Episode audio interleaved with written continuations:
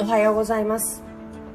4月13日水曜日の朝のウェブ立ちを始めてまいりたいと思います。どうぞ今朝も皆さんよろしくお願いいたします。レノンさんもおはようございます。毎朝ありがとうございます。えー、スタンド FM の方からも聞いていただいてあにゃごもおはようございます。にゃごさんって言ってない。にゃごってこの間からね昨日から。あの すいませんさん付けを。あのおろそかにしておりまして申し訳ございませんでした。ということで、えっ、ー、と、本日も元気に始めていきたいと思います。えー、昨日あたりからだいぶこう暑さが、あの、昼間のですね、暑さが、あの、ちょっと春を通り越してきたなというところでありますけれども、皆さんいかがでしょうか？もう私のですね、娘の、えー、保育園はコロナコロナでずっと、えー、登園することすら叶わず、ということでですね、あの、毎日おばあちゃんが面倒を見てくださっております。ありがとうございます。ということで、あの、そんな、こんなで500人近い、えー、陽性者が出ておるところではありますが、変わらず我々の、えー、日々の暮らしは続いているということで、あの、何も規制されることもなくですね、ありがたいことに、えー、頑張って生きて 頑張って関係ないですけど、あの、生活できてるので、まあ、あの、こんなもんなのかというところではありますが、あの、引き続きですね、あの、変わらず、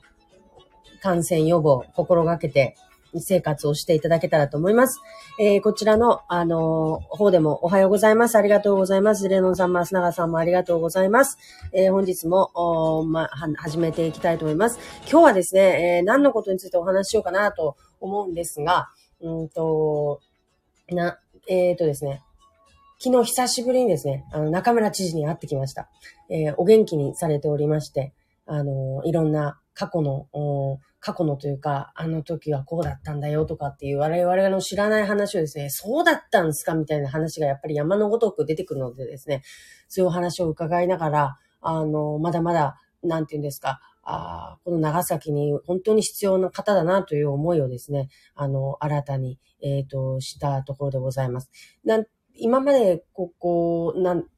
ね、知事であった頃っていうのは、本当に遠くから、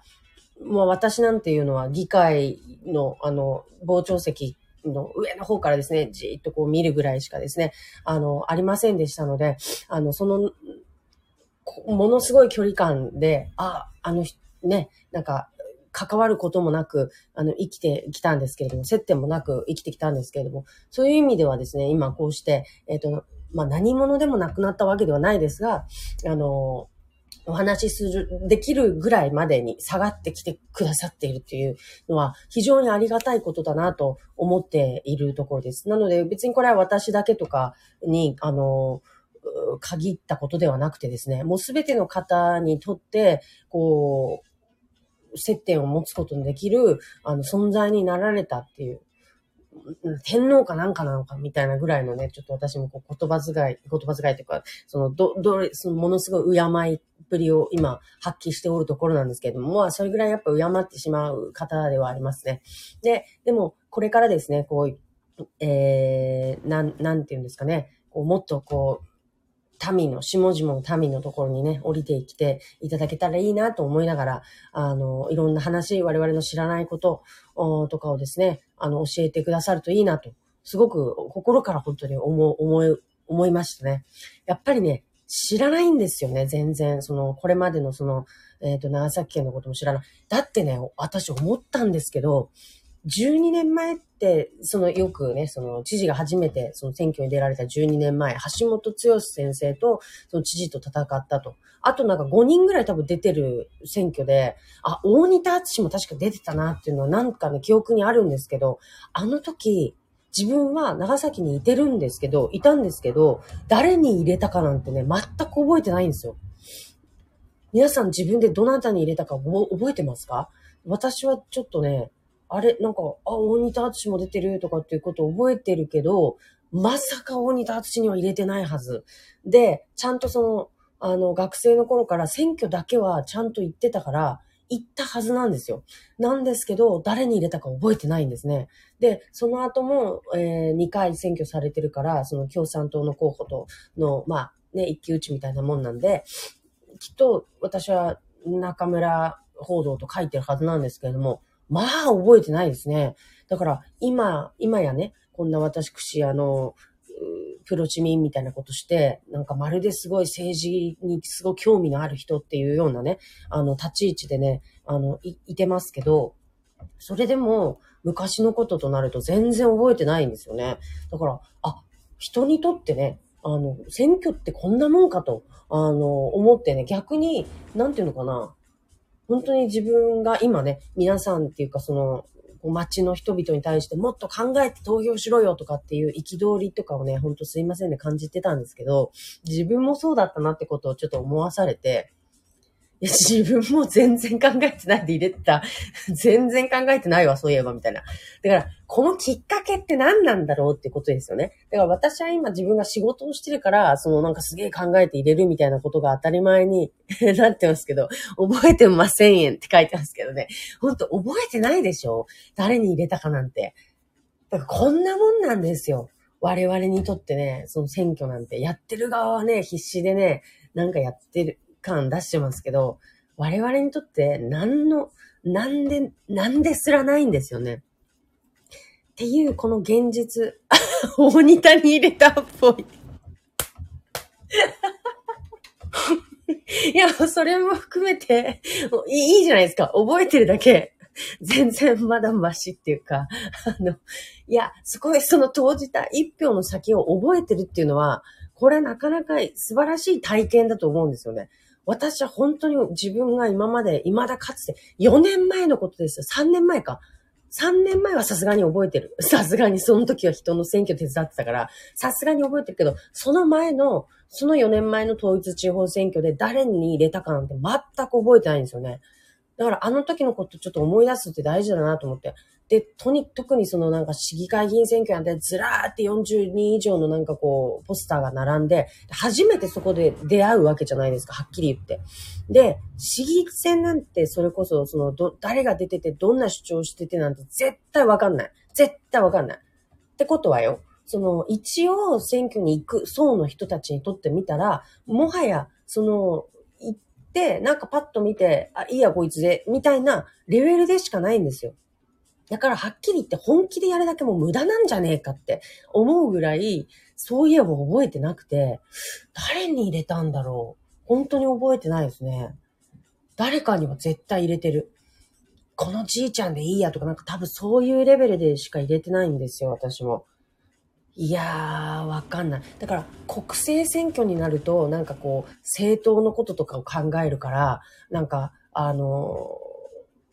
比例はこっちでにして、えっ、ー、と、人間はこっちにしてとかって結構考えて、国政選挙はね、結構考えて入れ、入れてた気がするんですよね。なんですが、あの、こと、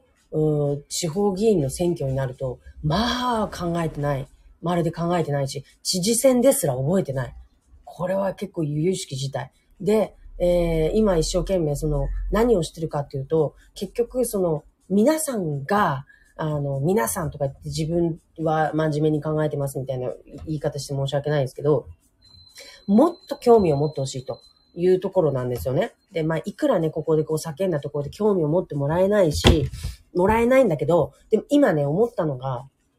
この間のその選挙で、その知事選とかで、せっかく、その、なんていうのかな、皆さんの興味がね、今ちょっと、こう、政治ってちょっと、どうなの？みたいな、あの、疑念じゃないし、けど、その興味を持ってもらってる今段階だと思うんですよ。ところが、じゃあその興味を維持したくたって、その発信をして、あの、そのは激しくね、激しくっていうか、コンスタントにその興味深いことを発信している、えっ、ー、と、人たちが、その、満足が満たされるほどいるかってそういうわけでもないじゃないですか。で、じゃあ、新聞はどうなのかって言ったらなんか、うんと、普通じゃないですか。うんその我々の好奇心を満たすようなことが書いてるわけでもない。で、テレビだって、うんと別にその政治、県内政治みたいなところに対してフォーカスしてるわけじゃない。そうすると、私たちは、せっかく今、興味持ってんだけど、なんかとりあえずツイッターでアホみたいな投稿を、あの、してる議員をつつくぐらいしか、なんていうのかな、やることがないっていうか。で、本当はもっとこう、県なり市なりの政治みたいなところについて興味を維持していける今フェーズにあるのにもかかわらず、その好奇心を満たす、えに足る、あの、コンテンツがないんですよ。じゃあどこに目を向けたらいいのと。っていうことをね、昨日もね、知事にもね、お伝えしてきたんです。せっかくね、この間の、あの、あれで、えっ、ー、と、みんなが興味を持ってくれたと。だけど、実際、その興味を維持したいんだけど、そのどこ見たらいいのと。新聞に書いてあるわけでもないし、テレビ見たってやってるわけでもない。で、ツイッター見たからってみんなどこ行きました、ここ行きましたっていう、なんていうの、記念写真みたいなことしかやってないし、とか、そうなるとですよ、ど、何をもってその、我々今この地方政治に対するこの興味をね、維持するコンテンツをどこに持ってったらいいのかというところにすごく大きな課題感があるんです、と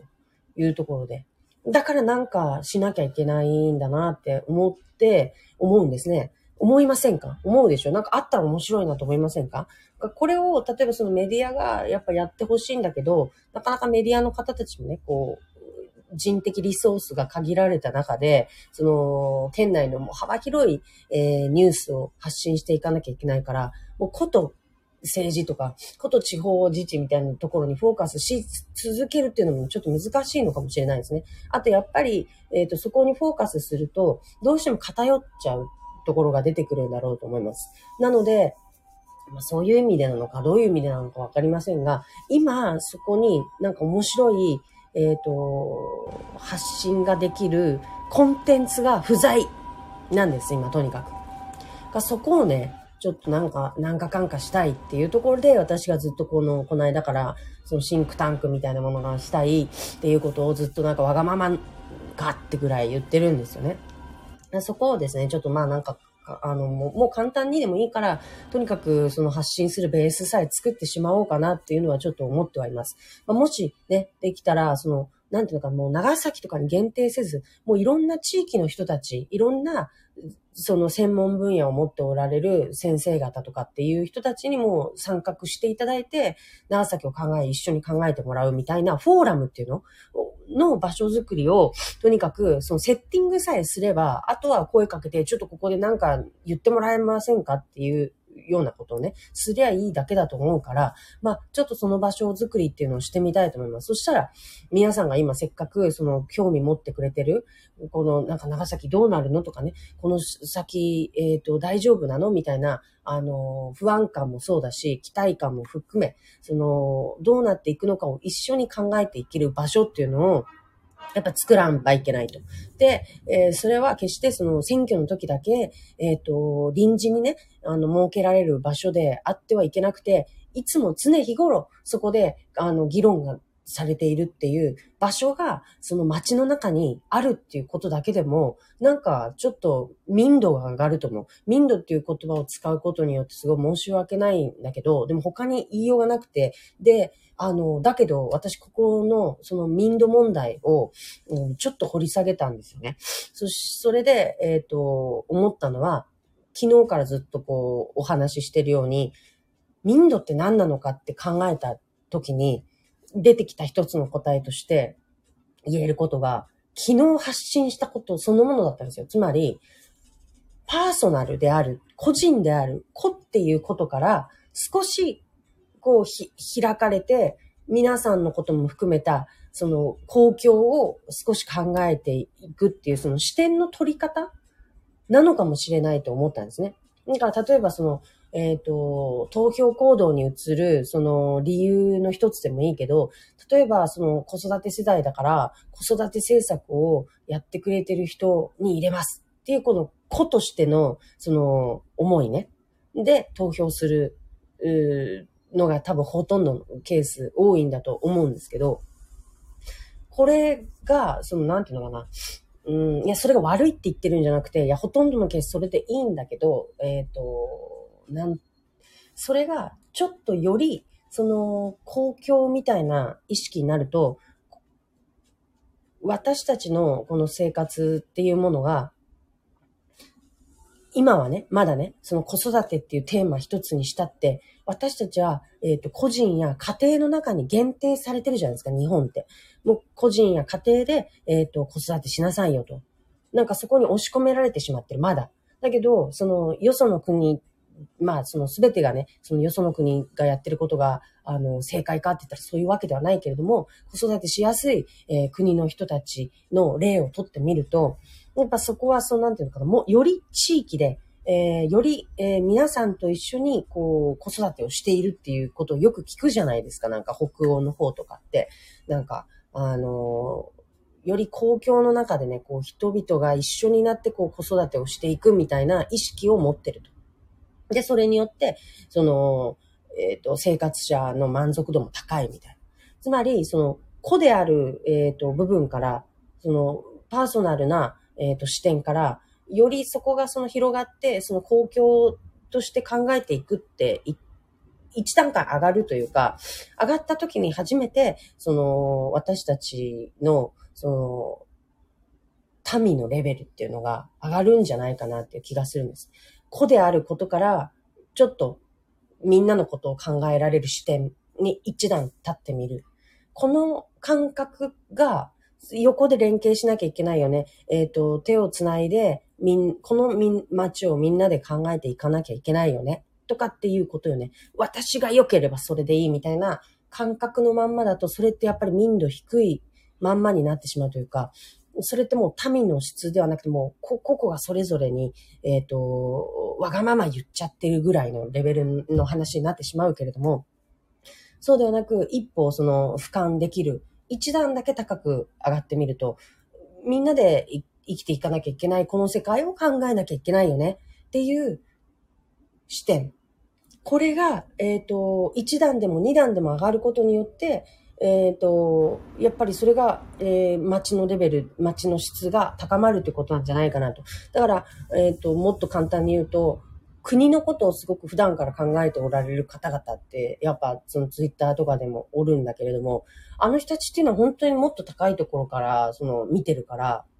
私なんてまだ全然そのなんか地域みたいなところで、その地方議会とか、あ、議会じゃない、地方自治っていうところからしか物事を考えられてないんだけど、その国レベルから、あの国としての施策がどうでこうでとか、なんかこういう方向性でやっていくべきなんじゃないかとか、そのなんか、えー、そういうその国策みたいなことを語れる人たちってやっぱ頭いいじゃないですか。それが何なのかっていうと、要するにそれが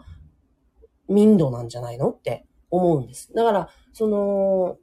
要するに何歩、何段、えー、今のところから、わ、我、私、私って言ってる、この個である、パーソナルである、私のレベルから、何段上に立つことができるのかっていうことによって、その人の持ってる、あの、パブリックマインドっていうか、その人のもか感覚っていうのが、あの、測ることができるんじゃないかなって、今、あの、一方でね、思うこと、思うようになりました。だからといってめ、常にね、その国策的なレベルからだけ物事を考えてりゃいいかっていうと、そういうわけではないと思うし、そこのバランスっていうか、その、スケールのね、あの、強弱っていうのは、そのケースケースによって変えていくべきだとは思うんですけど、ただ、そこを今言ったような、あの、より、えっ、ー、と、子であることから、えっ、ー、と、1段でも2段でも、ちょっと俯瞰して物事を見れるようになるっていう、この視点、この段差を手に入れることができる、今、機会が、じゃあ、その、どれだけ、この生活の中で用意されてるのかっていうのを考えたときに、特にねえなと思うわけですね。で、これはもう個人個人の皆さんのこう興味、関心に、えっ、ー、と、委ねられてしまっているから、でも、委ねられちゃうとですよ。実際この生活って、その生きてるこの状況って、そんなにその人のこと考えられる余裕なんてないですよね。もう自分のことでいっぱいいっぱいっていうのが正直なところあるわけですから、ということは、その、何らかの、あの、興味を関心を喚起させるコンテンツが存在しない限り、働きかけがない限り、私たちが自発的にその段、その段をね、えっ、ー、と、階段をね、3歩ぐらい上がったところから見ようって気にならんはずなんですよ。もうこれはただの私の妄想ですけど。だから、その、普段からやっぱりその、1段でも2段でも、えっ、ー、と、上がったところから物事を見てみようね、そうしようねって言って声をかけ続ける何らかの存在というか、公共について考えていこうねなのか、そのなんかみ、みんなと共に生きるっていうことを一段上がって考えていこうねっていうことを、こそが、この街の質を上げることなんだよってことですよ。教えるというか、まあ、教えるって言ったらなんか偉そうやけんが、教えなくていいんだけど、なんかそういう、こういうことなんじゃないのみたいなことを、その、訴え続ける。やっぱり、コンテンツ、まあ、存在っていうのが必要になってくると思います。それがない限り、我々みんな一生懸命自分の人生生きてるだけだから、うんと、人のこと考える余裕なんかないし、それが嫌だ、あの人は、人のこと考える余裕もない人ね、とか、そういうことをやれって言ってることじゃなくて、やっぱり、あ、なるほどねって、ちょっとなんか、自分のことでいっぱいいっぱいになってはいるけど、あの、子供もね、あの、いることだし、将来のことを考えたときに、あ、やっぱ、こう、みんなで生きていくっていう一つの視点も、人生というか、こう、暮らしの中に取り入れていかんばいかんなーって思わせてくれる存在っていうのが、まあ、必要である。っていうことをすごく思うんですよね。で、今それが、その、長崎の中で、特にないから。うんと、準備されてるわけじゃないから、やっぱりこれは作らなきゃいけないなと、あの、改めて思ったっていうところです。だからその民度って何なのかっていうところの私なりの一つの回答っていうのが、今言ったように、その、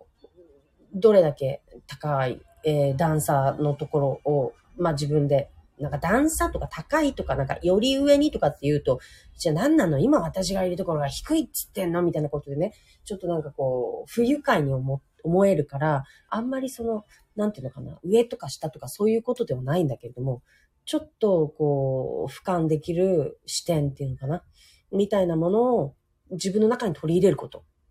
があること。それがあること。その自分からの目線以外にもう一つ視点を持ってるってこと。みんなと生きるっていう視点を持ってるっていうことをなんだろうと思います。そうすればですよ、こう、正しい選択、うん、みんなにとっての正解っていうのを選ぶことができるのかも。でもこれってすごく日本人的な発想で、みんなもそうしてますよって言ったら日本人って、あ、わかりましたって言ってこう、右向け右をするって言うじゃないですか。だから、あんまりその、みんながそうしてるんだからこうしなさいよっていう、その同調圧力っていう意味では、あの、意味で機能していくべきではないんだろうなと思いますね。だから、判断材料を与えるっていうことが今できてないから、その、白でも黒でもいいし、例えばその意識ダムの話でも何でもそうだけど、その、今与えられてる情報って私全然その意識のこととか、そのすごい申し訳ないんですけど、全然詳しく知らなくって、その、地権者の人たちがその生活を追われそうになっているっていう事実だけしか知らないんですよ。だけどあれ50年以上も前からその語られてきている話で、あの時点では確かにその水不足の問題がどうのこうのってあったんだろうと。でも今もあるんですかっていうこととかについて、その、今のデータを私は知らなかったりするんですよね。で、えー、じゃあどうしてその、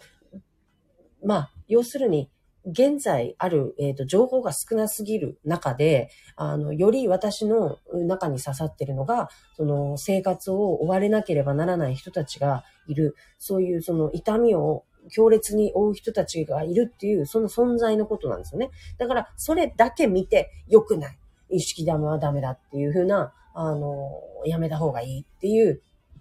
えー、まあ、ある意味短絡的な、あの、結論を出しているんだけど、本当はここはもっとちゃんと私たち知るべきなんだろうと思うんですね。その、私は特にその、長崎市民だから、あの、佐世保の、あの、県北の方々の、あの、こう、苦しんできたその水不足とか いうことに対して、全然、あの、知らないっていうところがね、あって、知らないからこそ、その、えかわいそうじゃないみたいな、えそんなことしない方がいいでしょうっていう、そのたった一つの事実から見ればそうなんだろうということになりがち。だけど、その、今、えー、と、しなきゃいけないのは、そのみんなで10人いたら10人が同じ答えを出すっていうことよりかは、えっ、ー、と、まず正確に、その、情報が、えっ、ー、と、与えられるべきなんだと思う。情報がね、なんかね、与えられないっていうことが、私はすごく恐ろしいなって思っていて、都合のいい情報だけが与えられて、それだけを元にして判断する。そうそう、両方の意見ば見らんばねえって、本当にその通りで、ちゃんと、その事実、事実というか、うんと、今ある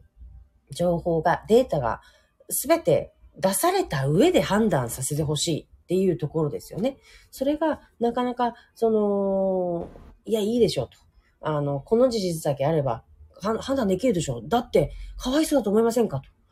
あの、もう家を追われる人がおるんですよと。そんな他の理由なんかいらないでしょ。この人たちがかわいそうなんだから、もうそれだけが理由でしょ。って言われるとね、あの、あ、そうだよねってなってね、あの、それは反対せんばいけんよねっていうふうになるんだけれども、これはね、ちょっと考え方としてフェアではないんだろうなと思います。だから、今私たちは知性的に、理性的にですよ。あの、いろんな物事、この意識だけじゃなくて、様々なことに対して、えっ、ー、と、判断材料が少なすぎるような気がする。うん、っていうところにちょっとなんか問題点というか課題感、長崎の、えっ、ー、とか問題をちょっと感じています。だから、なんかこう限定的な小さな、えっ、ー、と意見というか事実だけがフューチャーされて、フィーチャー？あ、フィーチャー？うん、されて、あの、そこだけがスポットライトに当てられてるから、いや、それは大変だと。あの、みんなが同じ答えが出るような、なんかね、持っていき方をされてしまうのであれば、それは、えっ、ー、と、決してその、建設的な議論のベースになり得ないと思うんですよね。だから、私たちはより俯瞰する、その、うんと視点を得るならば、やっぱり誰かの、た、その小さな、えー、意見もだし、あっち側の意見もだし、こっち側もだしっていう、その、ありとあらゆるその情報が実際に目の前にね、された時に全てに目を通すかって言ったら通さないんだけど、そうだけれども、やっぱりその平等にね、あの、そこが、あの、改陳されること、知る権利ってやつ我々の、要するに。その知る権利のところに、えっ、ー、と、対して、えっ、ー、と、どれだけ、その、行政なり、メディアなりが、あの、満足させるぐらいの情報を出せているか。って考えると、やっぱり足りないと思いますね。で、これはもう本当に行政の責任もあるし、あの、よくね、その黒塗りの、なんか、のり弁のその資料が出されてみたいなのとかもあるじゃないですか。あれじゃ判断できないよねっていうことで、ぱりそこは私たち市民の側も知るっていうことをもっと貪欲になっていかなきゃいけない。こんなんじゃ判断できませんと。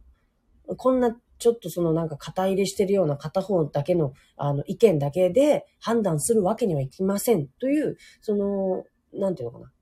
冷静な、理知的なね、やっぱり視点を持ってる市民にならなきゃいけない。市民がやっぱり成長しなきゃいけない。じゃないと騙されてしまうところがあるんだと思います。結局、なんか、えっ、ー、とね、影響力の武器っていうあの本があって、あの、まあ、いつまで経っても読み終わらないんですけど、つまんないから。だけど、あれをなんか、あの、まあ、なんかち、ちょこちょこちょこちょこ読み進めていくと、書かれてるのは、人間って本当に考えないって。あの、めんどくさいみたいですね。自分の頭で物事を考えるのが、やっぱり人間というのはめんどくさいらしい。だから、例えば、あの自分と同じぐらいの属性の人たちがいて、私だったら、まあ40代、子育て世代の女の人、働いてる女性とかっていう、こう、モデルがいるとするじゃないですか。そしたら、その人が例えば、えー、皆さんこれ、えー、ね、すごくいいですとか言って、私これ買って本当に良かったですみたいなことをね、あの、やるじゃないですかね。そしたら、もう、本当にそうなんですか？とかっていうことを考えることなく、私はもうそこに自分を重ねてしまうので、あ、この人が言ってるって言ってるんだったらいいんだろうってことで、もう判断を委ねちゃうんですって。もう思考をせずに思考を放棄して、その人がいいって言った判断をそのまま採用するんですって。それぐらい人間って考えることが苦手なんですって。だから、ある意味、その、これがベースとしてね、もう人間が考えることがめんどくさいんだと。だから代わりに考えてあげればいいんだというような、あの、ことで、その、一方、世論っていうのは作られているっていう面があるわけですよ。どうせね、お前らなんて考えてないんだろうと。そんなに詳しく、そのデータをね、あの、紐解いて、ああでもない、こうでもないってことを考えたりはしてなくて、ただ感情的に何でも結論出してるんだろうって。多分、為政者の人たちは、そういうふうに、えっ、ー、と、思っているから、コントロールしやすいと思うんですよね。なんか、で、えっ、と、どういう人間の言うことを聞くかっていうと、今言ったように自分と同じ属性の人間が何て言っているかっていうことと、もう一つは、もう立場が明らかに偉い人の言ってることに関しては、もう絶対言うこと聞くんですって。怖い話でしたよ。あの、が、大学の先生みたいな人の命令には、どんなに、その、超怖いね、あの、実験があってですよ。その実験に、あの、自分が、その、大学の先生からスイッチを押したら、そのスイッチによって、相手が苦痛に歪むんですよね。その電気が流れるみたいな。で、その、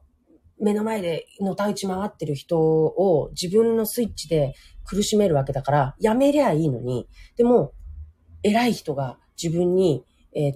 命令を出し続けるとき、人間はずっとその命令に従い続けるんですって。で、その判断の根拠っていうのは何かっていうと、偉い人が言ってるから、それは自体が正しいんだって思うことなんですって。本当かよって思うんですけど、その、うんと、実験のデータとかがあって、だから人間っていうのはこれだけその権力に弱くて、あの、偉い人が言ったことを鵜呑みにして、そのまま決めつけていくんだよっていうようなね、ことが書いてあって、本当かなって思いつつも、まあでもそういうところ確かにあるよなと。だから偉い人が言ったとか、立場のある人がこう言ったからっていうだけで、えっ、ー、と、それを自分の意見にしてしまったりとかってね、するところがあるんですって。だから、なんか、いかにその私たちが物事を考えてないかっていうところで、それを、あの、メリットとして、よし、あいつら考えてないから、あの、ある程度こっちでね、あの、考えを決めて、で、そのまま偉い人から言ってもらうことによって、世論を、こう、右の方へ持っていくとかっていうことってすごくたやすくできること。